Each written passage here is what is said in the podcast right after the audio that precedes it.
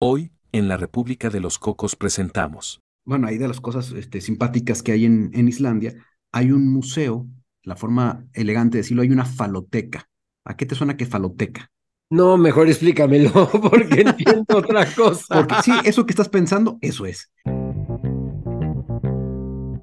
México tiene consulado honorario en Reykjavik, Islandia mantiene uno en la Ciudad de México, otro en Guaymas. Eso está interesante, como por qué tendría Islandia un cónsul honorario. No sé, usted dígame, usted dígame, embajador. Usted es el bueno para más en Campeche. Ayudó a muchos uruguayos que pedían asilo en la Embajada de México y decían que él casi salía cubriendo a los, a los refugiados, a los asilados, más que refugiados, a los asilados, los salía cubriendo con su propio cuerpo para protegerlos de un posible tiro de un francotirador. Y afortunadamente no te convertiste en un caso de protección para la Embajada de México en Dinamarca por ser un extranjero que se involucra en los temas políticos internos de otra nación. Pero bueno, ya es. ya que me dejas la reflexión, pues sí, ¿verdad? Y, además, no sabes, también estuvo en unas en Argentina, entonces me hace que ya me van a aplicar ese tipo de, de medidas, ¿eh? La República de Cocos es una nación independiente ubicada entre Chunchistán y Aquinostán, cuyo cuerpo diplomático acreditado en México está integrado por Natán Wolf, el embajador, y Pedro Zurita, su cónsul en Monterrey. Juntos conversan semana a semana sobre las naciones del mundo aliadas a la República de Cocos, así como los temas de diplomacia que las unen o las llegan a separar. Los dejo en confianza con el H Cuerpo Diplomático.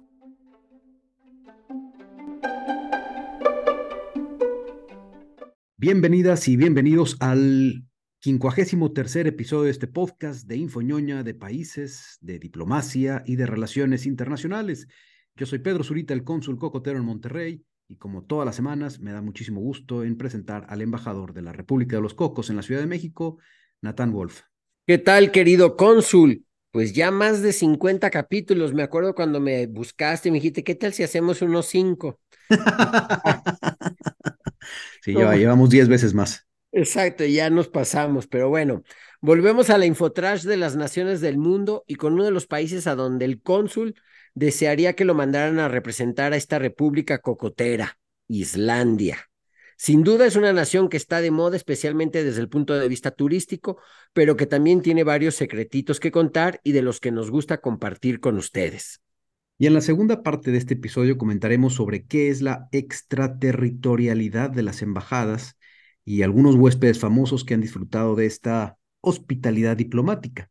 Este fue un tema solicitado por arroba Byron Portilla 7, un saludo grande para él y una invitación a todos ustedes a que nos den más ideas para que vean que sí les hacemos caso y tomamos ellas para, para hacer nuestros episodios.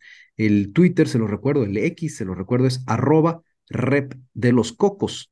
Y bueno, comencemos con, con Islandia. Eh, vamos a ubicarnos en el gran mapa. Eh, Islandia es esta isla que aparece en los mapas europeos en la esquina superior izquierda, es decir, en el Atlántico del Norte, y que si bien geopolíticamente pertenece a Europa, geográficamente o geológicamente se ubica en la división entre América del Norte y Europa. Y es que por ahí, por la isla, pasa una gran falla o una, división de placas tectónicas. Una pertenece a Europa y la otra a América del Norte y se están desgajando, se están separando. De hecho, hay un lugar muy famoso, el que vamos a comentar más al ratito, en donde se nota justamente esta división, esta falla, em, y es como un cañón cuya pared de la derecha pertenece a Europa y la pared de la izquierda pertenece a América del Norte. Y es por ello que tiene toda esta actividad volcánica que hemos visto en las noticias recientemente, y bueno, desde, desde siempre eh, hay cantidad de volcanes, hay cantidad de, de emanaciones de lava que surgen producto de, esta, eh, de este golpeteo constante de, de las placas tectónicas. ¿Qué tal? ¿Cuánta información? Y la verdad es que ahora sí, así como muchos lugares de los que tratamos aquí, a los que nuestro cónsul ya ha ido y que a mí no me dan ni tantita ganas de ir, reconozco que en mi bucket list sí está Islandia y espero poder ir, ir pronto. Eh, a ver, pregunta de trivia. ¿Quién es el o la, o como se diría ahorita, el persona más importante de, de Islandia que ustedes conocen? Pues yo diría Bjork. Exactamente, porque muchos no saben que ella es de Islandia, pero sí, creo que ella es la más reconocida. Pero se me hace que es de, nuestra generación, ¿eh? Yo no dudaría que ahorita no saben quién es. No, quizá, quizá hay artistas más conocidos de la actualidad que tú ni yo conocemos. ¿eh? Llego a sospechar eso. Bueno, hace poco vi una película muy buena que les recomiendo, que es sobre el Eurovisión y que se trata de que el, unos cantantes de Islandia ganan el Eurovisión y lo que eso significa en, en Islandia. La verdad es que está muy divertida la, la película y, las, y la música, la música de la película es muy buena. Pero pongamos a esta isla en contexto. Mide 103 mil kilómetros cuadrados, es decir, un poco más grande que el estado de Oaxaca y tiene solo 390 mil personas. De ellos, el 70% vive en Reykjavik, la capital y zona metropolitana. O, dicho de otra forma, imaginen que en todo el estado de Oaxaca, que es el quinto más grande que tenemos en México, solo hubiera 120 mil personas. Es un país casi totalmente deshabitado. Y eso no es todo. Akureyri, la ciudad más grande fuera de la zona metropolitana de Reykjavik, solo tiene 20 mil personas. Y bueno, eh, Singapur, que mide lo que la isla de Cozumel, tiene casi 6 millones de habitantes en ese espacio y aquí en, y que son 760 kilómetros cuadrados. Aquí en 103 mil solo hay 390 mil personas. Y ahorita ya se sabe, pero yo recuerdo que durante mucho tiempo era un misterio decir la población de Reykjavik, era, digo, de Reykjavik, de Islandia, que era como un secreto de Estado como para no decir que eran tan poquitos.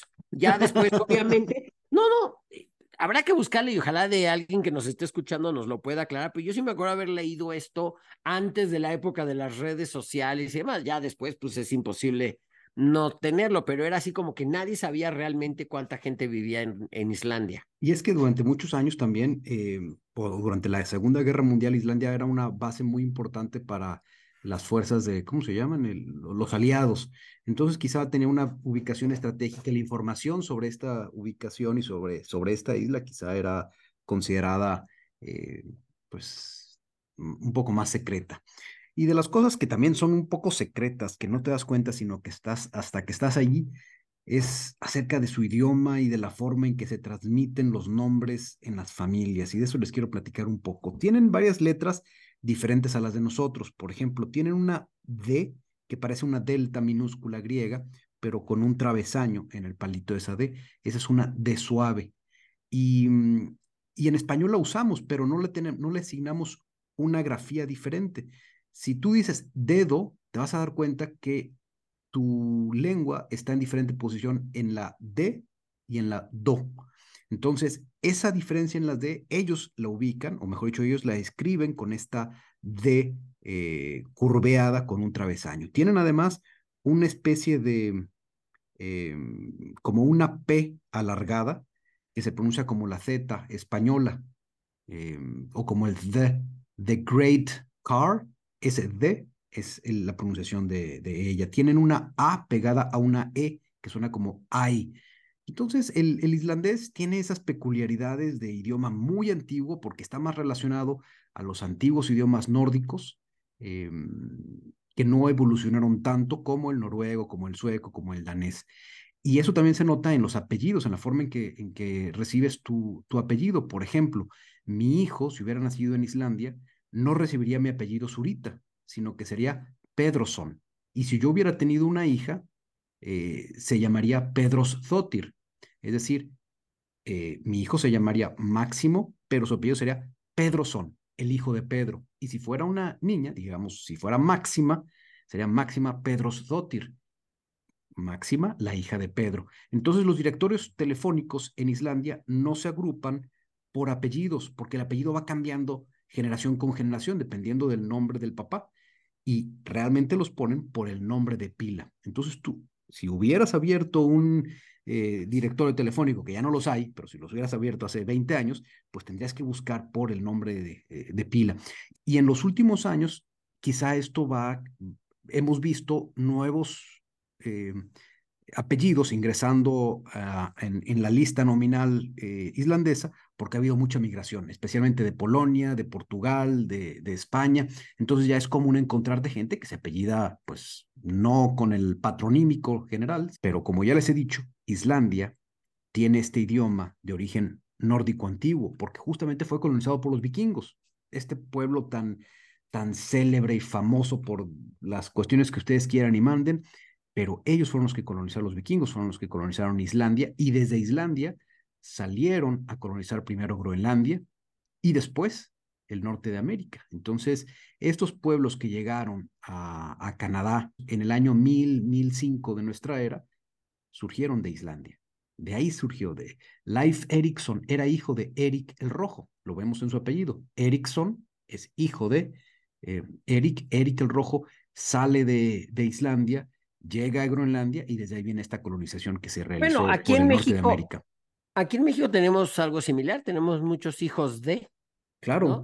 sí. hijos de la, exacto, pero bueno, pues justo en esos años vikingos se formó el Althing, al que se considera como el primer parlamento establecido en Europa. Los clanes de diferentes partes de la isla se reunían una vez al año en este sitio, muy cerca de Þingvellir. Espero haberlo dicho bien, querido cónsul. Perfectamente. Haz de cuenta, me han dicho que eres islandés, pero de la parte norte. Traes el acentito Exacto. del norte. Ustedes, como no pueden ver los increíbles guiones que se echa el, el cónsul cocotero, me pone hasta cómo debo de pronunciar las palabras en islandés y espero no decepcionarlo ni a él ni a ustedes. Y ahorita que mencionabas el tema de los apellidos, ¿quién no recuerda aquella célebre selección de fútbol que fue al Mundial de 2018? Todos con la misma terminación de apellido en sus camisetas. Eriksson, Ferguson, Thomasson. Todos terminaban en son, porque es la forma en que, en que se construyen los, los apellidos. Cada generación construye un apellido nuevo. Es, eh, y en un partido asistieron 35 mil islandeses, es decir, el 8% de la población nacional. Yo, me, yo me quiero imaginar realmente las calles de Reykjavik, pues deben de haber estado vacías. Uno, porque todo el mundo estaba viendo el partido. Y la otra es porque les faltaba el 8% de la población. Imagínense ustedes, piensen en su ciudad, donde estén ustedes escuchando, imagínense que están en, en Chihuahua y de repente quitan a 100 mil personas de la ciudad de Chihuahua. Pues se siente diferente la vibra, ¿no? Todos viendo un partido de fútbol. Y eso, que el fútbol no es el deporte más popular de Islandia. O bueno, lo era quizá. El, el, fútbol quizá ahora ya lo, ya lo, ya lo es, eh, pero anteriormente era el handball, el balonmano. Y mm, bueno, hay de las cosas este, simpáticas que hay en, en Islandia, hay un museo, bueno, la forma elegante de decirlo, hay una faloteca. ¿A qué te suena que faloteca? No, mejor explícamelo, porque entiendo otra cosa. Porque sí, eso que estás pensando, eso es. Es un museo de los penes, así literalmente. Es un señor que vivía en el campo, eh, a 100 kilómetros de Reykjavik, y se le ocurrió empezar a coleccionar penes de animales. Y los empezó a mostrar en Formol, en su casa. Eh, se hizo muy popular y abrió ya un museo, hace unos 10 años, en Reykjavik. Y en, bueno, es tan famosa esta faloteca que convenció a los miembros del equipo de balonmano de Islandia a donar moldes de sus miembros, justamente. Entonces, esto, esto, esto lo comento porque el balonmano era el deporte famoso de, de, Islandia y probablemente si vamos al museo, a esta faloteca, quizá ahora nos encontremos con que están los falos del equipo de fútbol de aquella selección del 2018. Pero no solo, o sea, no, no son, no, no, es un tema de morbo, es, es un tema, eh, lo que él buscaba era mostrar, pues, una parte del cuerpo en diferentes animales y tiene de cachalote y tiene de jirafa y tiene de, de aves y, y, todo. Y naturalmente, pues somos, somos una especie animal y pues tiene también ahí su rinconcito para, para, para los falos del equipo de balonmano. Solo porque soy serio, no, no me sigo riendo. Sí, es lo que genera siempre ese. ese es tema. que sí, pues, y sobre todo lo de los de la selección, pues los agarraron con las manos en la masa, pero bueno, continuemos. Oye, otra de las cosas peculiares de Islandia es que el primer jefe o jefa de Estado, de gobierno de un país abiertamente gay fue una primera ministra de Islandia. ¿Y cómo se llamaba? Ay, me pone. Quiero ver tu eh, pronunciación islandesa. Johanna Siguradortir. Ande, pues, para la señora. Pero bueno, continuemos. No, nada más, yo te quería preguntar si, si tenemos o no embajada allá. Eh, me refiero a si México tiene embajada, porque la República de Coco ya sé que no tenemos embajada, pues más que aquí en México. Es que no nos da por el frío, habría que invertirle mucho a la calefacción. Pero no, tenemos relaciones diplomáticas desde hace muchos años, creo que como 60, pero la relación diplomática de México en, en Islandia la tiene a su cargo la Embajada de México en Copenhague, Dinamarca, y la relación de Islandia con México la ven desde su embajada en, en Washington. Buscándole ahí en los archivos, existen presidentes y primeros ministros que han visitado México, pero no hay registrado, a menos de que alguien nos pueda sacar del error, un viaje oficial de un presidente mexicano a, a Islandia. México tiene consulado honorario en Reykjavik, Islandia mantiene uno en la Ciudad de México, otro en Guaymas. Eso está interesante, como por qué tendría Islandia un cónsul honorario. No sé, usted dígame, usted dígame, embajador. Usted es el bueno para más en Campeche, en la bonita colonia Miramar, muy cerca del fuerte de San Miguel. Pues mira, estaría interesante saber eso, o sea, el tener un cónsul honorario en, en, la Ciudad de México, pues me parece lógico, pero pues Guaymas y Campeche, pero pues bueno. mira, se me ocurre, Islandia tiene una importante em, industria pesquera y en Guaymas hay una flota pesquera bastante importante. Quizá hay alguna empresa islandesa establecida en Guaymas y, pues a alguien se le ocurre poner ahí un consulado es lo único que se me ocurre, ¿no? Por, por el tema del, de la industria eh, pesquera. Y de series, ya tú ya platicaste de una película, yo les quiero platicar de dos series en, Netflix, una se llama Katla, que toma el nombre de un volcán, y que es una forma padrísima de entender esta gran actividad volcánica que tiene el país con un drama que además tiene un poco de ciencia ficción o bastante de ciencia ficción. Y hay otra serie que se llama Offert y, esta trata de una situación en donde hay un pequeño pueblo en el oriente, en el occidente del país, que queda completamente aislado del resto por una tormenta de nieve y hay un asesinato. Y hay que encontrar quién es el, el asesino, que llega justamente en un ferry y se ve que el, embajador vio esta serie y le encantó, ¿verdad? Yo la vi y ahorita que estabas empezando a decir eso, dije, ¿cómo se llama una serie que no vi, que vi hace no mucho? Porque además decía, en un país donde nunca hay asesinatos y se trataba de encontrar un asesino y venía en el ferry. Yo la vi, muy buena. Se la muy buena, ¿verdad? Recomendable.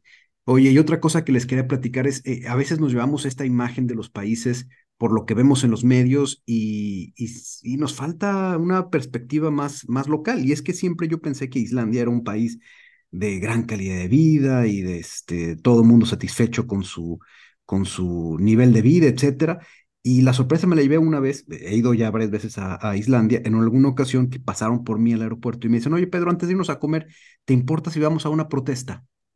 Y yo, ¿una protesta? Sí, ¿cómo? Una manifestación. ¿Cómo que una manifestación? Y vamos a ir a la plaza principal a protestar contra el gobierno. Y dije, ¿cómo en Islandia eh, tienen problemas que tienen que ser aireados de esa, de esa forma? Y uno de los temas era la corrupción que ha habido y nepotismo en, en, en algunos niveles de gobierno. Esto fue hace como cinco o seis años. Entonces me sorprendió mucho que esos vicios que pensamos que no existen en esos países, pues también, desgraciadamente, existen. Y afortunadamente no te convertiste en un caso de protección para la Embajada de México en Dinamarca por ser un extranjero que se involucra en los temas políticos internos de otra nación. Pero bueno, ya es. ya que me dejas la reflexión, pues sí, ¿verdad? Y, además, no sabes, también estuve en unas en Argentina, entonces me hace que ya me van a aplicar ese tipo de, de medidas, ¿eh? Pero bueno, a ver, y ya que estamos con el tema de las embajadas y la protección que puede haber de ellas, este fue un tema que nos pidió Byron Portilla desde Colombia eh, sobre la extraterritorialidad. Y lo que le quiero preguntar al embajador para dar paso al, al, segundo tema de este episodio es, ¿qué significa extraterritorialidad? Que ya las conté y son 20 palabras, digo, 20 letras que tiene esta palabrita. ¿Qué significa eso? Pues mira, yo creo que tiene que ver más con un tema de películas de James Bond o del Agente 86, donde la gente relaciona que el que haya una instalación que tiene algún tipo de inmunidad y jurisdicción distinta al resto, significa, y lo tratamos, se, se, manejaba mucho, sobre todo en la época de la Guerra Fría y las películas que tenían que ver con esto, de que era territorio del otro país, pero la realidad es que no hay esa extraterritorialidad como tal, si nos referimos a que al entrar a una embajada es territorio de, del otro país. Lo que sí hay y está regulado por eh, la Convención de Viena es que estas embajadas gozan de ciertos privilegios, protecciones, inmunidades, inviolabilidad, es decir, la, la autoridad local no puede entrar sin previa autorización del embajador de, eh, de ese país ahí. Y todo eso está protegido por las eh, convenciones de Viena. Eh, claramente hay momentos en la vida que si uno le busca, se han violado esas inmunidades de embajadas, pero la verdad es que son actos muy serios y condenables y entonces es raro el que se atreva a hacerlo. Por eso es que a pesar de tener a veces adentro gente que el país en el que te encuentras quisiera ponerle la mano encima, no sucede porque eh, la consecuencia de violar ese convenio internacional pues es mucho más grave. Entonces, a ver, yo, lo que entendía quizá también como, como Byron es que efectivamente la, el terreno donde estaba la embajada de México en, en París pensaba que era territorio mexicano, pero tú lo que nos dices, no. Aplica la ley mexicana, no la ley francesa, pero sigue siendo un territorio francés. E, exacto, o sea, digo, es un poco más complejo de explicar y no tengo la, no soy tampoco abogado este, y especialista en derecho internacional, pero es básicamente eso, o sea, las leyes locales no aplican dentro de las premisas de la embajada, sino que lo que aplica son las leyes del país en, en cuestión. Y de ahí viene mucho, por ejemplo, el tema de asilados eh, políticos que buscan protección en una embajada en algún país para luego tratar de salir de ahí. Ahora, el tema es que no es tan fácil luego salir porque no es que de la embajada te teletransportas al país de origen de esa, de embajada. Entonces, ahí vienen otro tipo de cosas, dependiendo la época, el lugar y demás. Se hablaba, por ejemplo, de salvoconductos, eh, a mí me tocó eh, mi primer puesto en el exterior en el 94, fue en Montevideo, Uruguay. Y de hecho tenía poco de que había fallecido un ex embajador mexicano que además se retiró y se quedó a vivir en Uruguay, eh, Vicente Muñiz, que fue muy conocido porque en la época de la dictadura militar en, en Uruguay, y él ayudó a muchos uruguayos que pedían asilo en la Embajada de México a poder salir y llegar a, a México. Muchos se convirtieron en grandes profesores del Colegio de México, de la UNAM y demás, hicieron eh, sus vidas acá. Posteriormente, con el restablecimiento de la democracia en Uruguay, volvieron a, volvieron a su país muchos, muchos de ellos. Pero cuentan historias de cómo es que eh, la Embajada de México en Montevideo en ese entonces estaba en la Plaza Independencia, que es así como el zócalo de la, el equivalente a lo que es el zócalo de la Ciudad de México, pero en, en Montevideo, y decían que él casi salía cubriendo a los, a los refugiados, a los asilados, más que refugiados, a los asilados, los salía cubriendo con su propio cuerpo para protegerlos de un posible tiro de un francotirador de alguno de los edificios alrededor de la plaza. A ver, y déjame preguntarte, ya que estás tocando ese tema, ¿ha habido casos en donde se ignore esa protección, esa extraterritorialidad como la entendemos ahora? O sea, que el pues país diga, no, pues me vale, yo entro.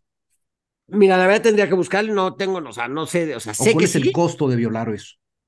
Pues condena internacional, el, el que aún tus los que son tus, tus apoyos, pues tampoco les parezca, porque llegada una circunstancia, o sea, son cosas como que muy establecidas, muy delicadas, que violarlas pues, significa que pues, no pueden confiar en ti para nada, ni para lo bueno ni para lo malo. Entonces creo que eh, sí hay consecuencias graves en eso y por eso es que veíamos, por ejemplo, en la época de la guerra eh, fría entre, entre la Unión Soviética y Estados Unidos, todas estas películas donde pues sí, afuera de la embajada, que también eso llega a ser, o sea, el país local, pues a lo mejor no puede entrar formalmente, pero te crea tal caos afuera que pues quién sabe qué pasa. O sea, hubo un caso, por ejemplo, en la Embajada de México en, en La Habana, de que un camión curiosamente se estrelló contra la, contra la barda de la embajada mexicana. Este, entonces digo, hay incidentes, hay detalles, pero sin duda todos son muy, muy delicados. Y esto aplica también, eh, o esta condición aplica para consulados, para consulados honorarios, para la residencia oficial del embajador, o solamente es para la embajada.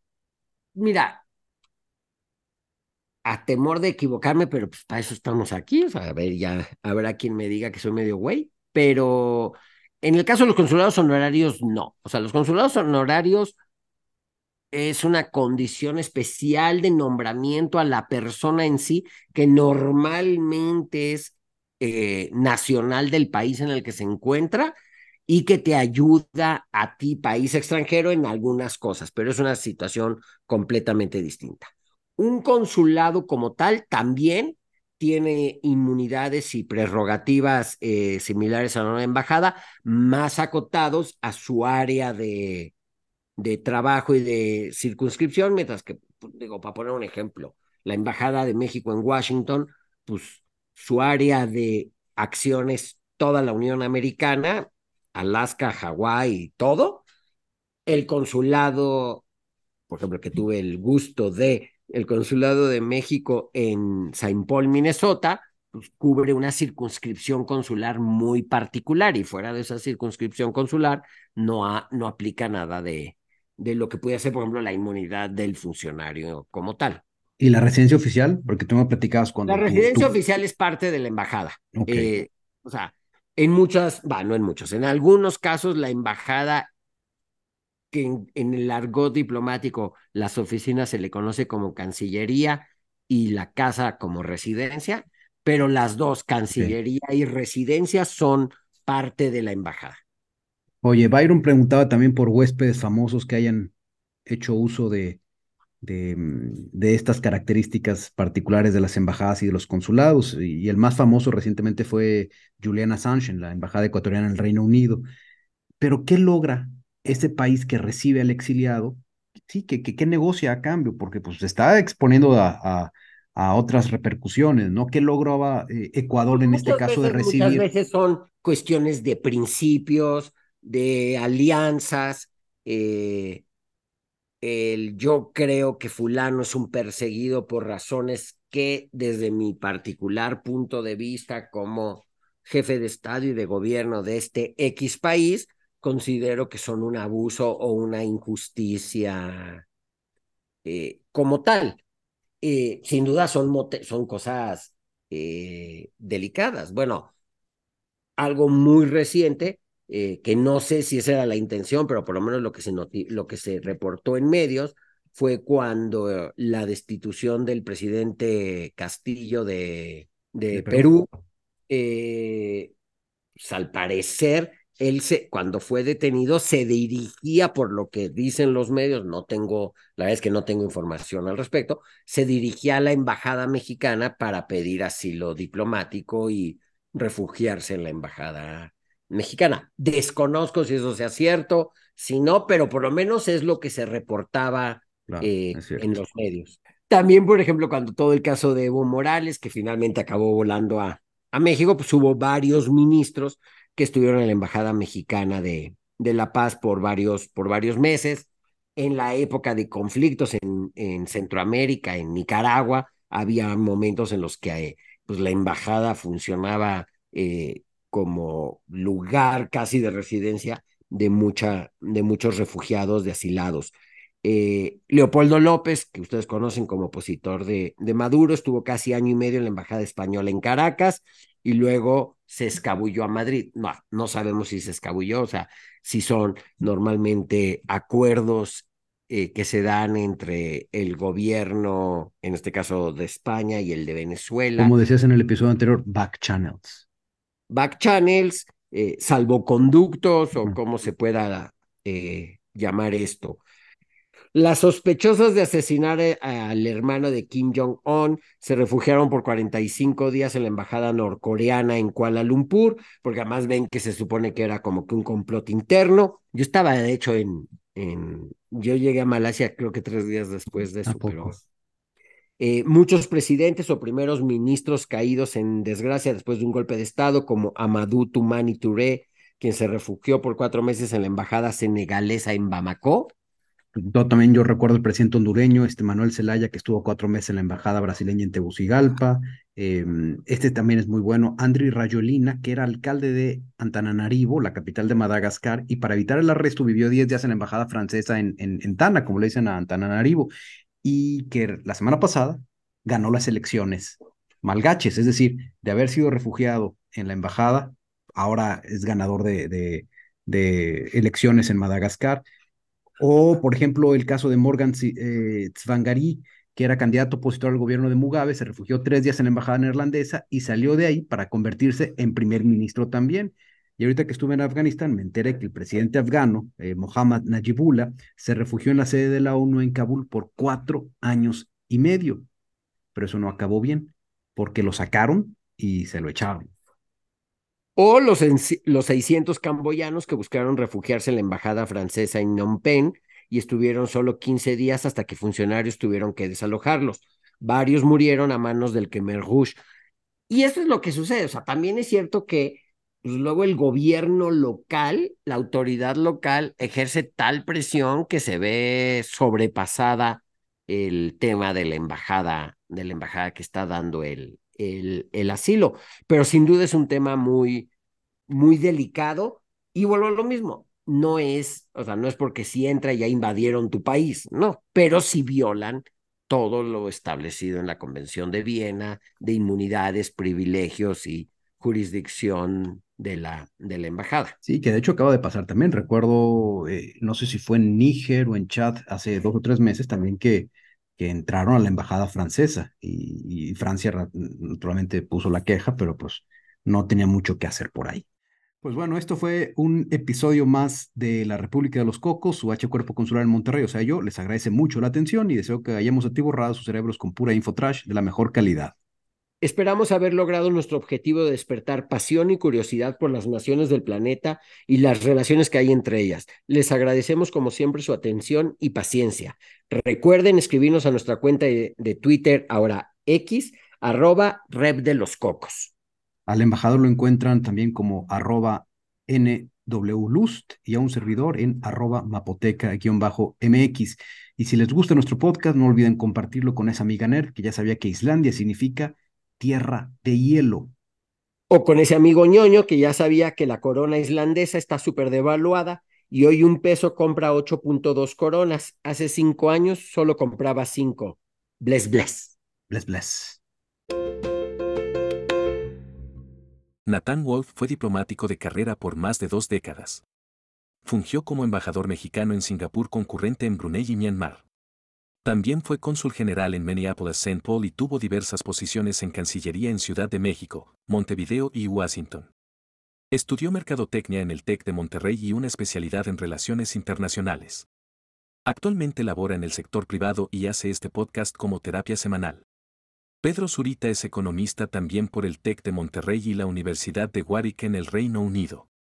Pero nunca trabajó como economista. Por el contrario, se ha dedicado a viajar por el mundo con especial atención en los países más peculiares, como Somalilandia, Groenlandia, Mali, Corea del Norte o Samoa.